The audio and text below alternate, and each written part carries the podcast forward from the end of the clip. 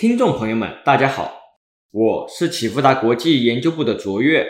现在录制的时间为二零二二年五月十三日下午六点钟。今天为大家带来的是近期中国宏观经济、金融市场的新闻回顾与重点摘要。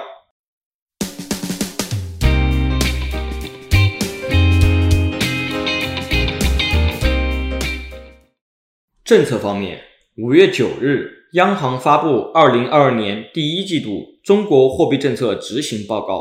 针对货币信贷概况、货币政策操作、金融市场运行、宏观经济分析、货币政策趋势等五大部分，以及健全现代货币政策框架取得明显成效，从宏观审慎管理视角实施金融控股公司监管，建立存款利率市场化调整机制。加快推进金融稳定立法建设等四个专栏进行报告。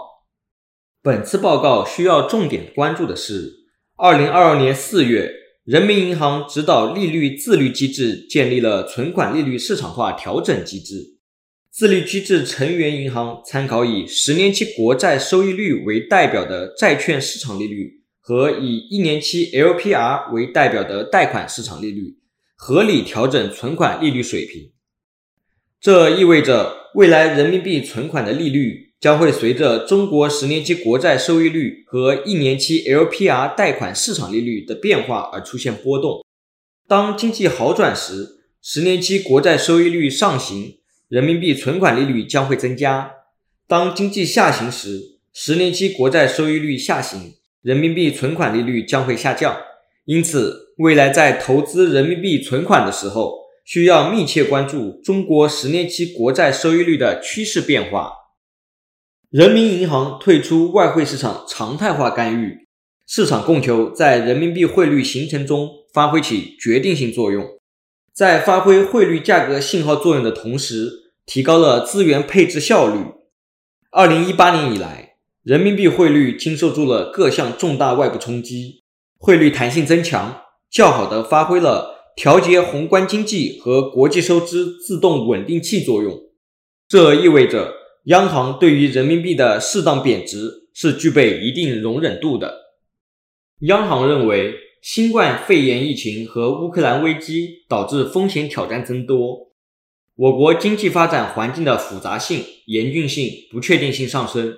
下一阶段主要政策思路将加大对实体经济的支持力度。稳字当头，主动应对，提振信心，搞好跨周期调节。首要任务是保持货币信贷和社会融资规模稳定增长，也就是继续宽信用，对冲经济下行。另外，央行在加快推进金融稳定立法建设专栏中提到，设立金融稳定保障基金，该基金定位为国家重大金融风险处置后备资金。用于具有系统性影响的重大金融风险处置，这有助于在国内外形势复杂多变的背景下，尽量避免系统性金融风险的发生。宏观经济数据方面，本周公布四月份进出口数据、四月份 CPI、PPI 数据和四月份社融数据，下周将公布工业增加值、固定资产投资和社会消费品零售总额数据。以及更新 LPR 利率，市场预期本次一年期和五年期 LPR 利率将会有所下调。进出口数据方面，四月份出口金额同比降至百分之三点九，一是四月疫情爆发导致多地封城，供应链出现中断所致，比如四月份中港协集装箱吞吐量较去年同期显著回落；二是海外需求放缓。全球电子产品需求见顶回落。三是受疫情影响，曾经在海外疫情爆发时期享受到的出口替代效应正在逐步消退。越南等东南亚国家的出口增速的回升，侧面印证了这一点。出口商品中，机电产品、劳动密集型产品、地产后周期产品均出现不同程度的回落。四月份进口金额同比持平。大宗商品对进口同比形成一定支撑，其中粮食、原油、成品油、煤等进口商品价格同比较上月明显上升。反映出输入性通胀压力较大。但部分电子类产品、机电产品对进口同比形成主要拖累，也反映出电子产品景气度的下降。物价方面，四月份 CPI 同比为百分之二点一，环比和同比均较上月明显上升，环比走势强于季节性，意味着物价上涨的苗头正在显现。具体来看，四月份的 CPI 同比主要受食品烟酒。交通和通信两大类价格拉动，食品烟酒中，鸡蛋、鲜果、猪肉均价环比上升；交通和通信中，柴油、汽油的均价环比上涨。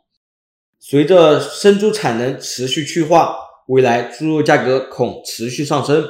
而国际能源短缺问题若持续发酵，恐让能源价格维持高位。警惕猪油共振带来 CPI 同比的持续走高。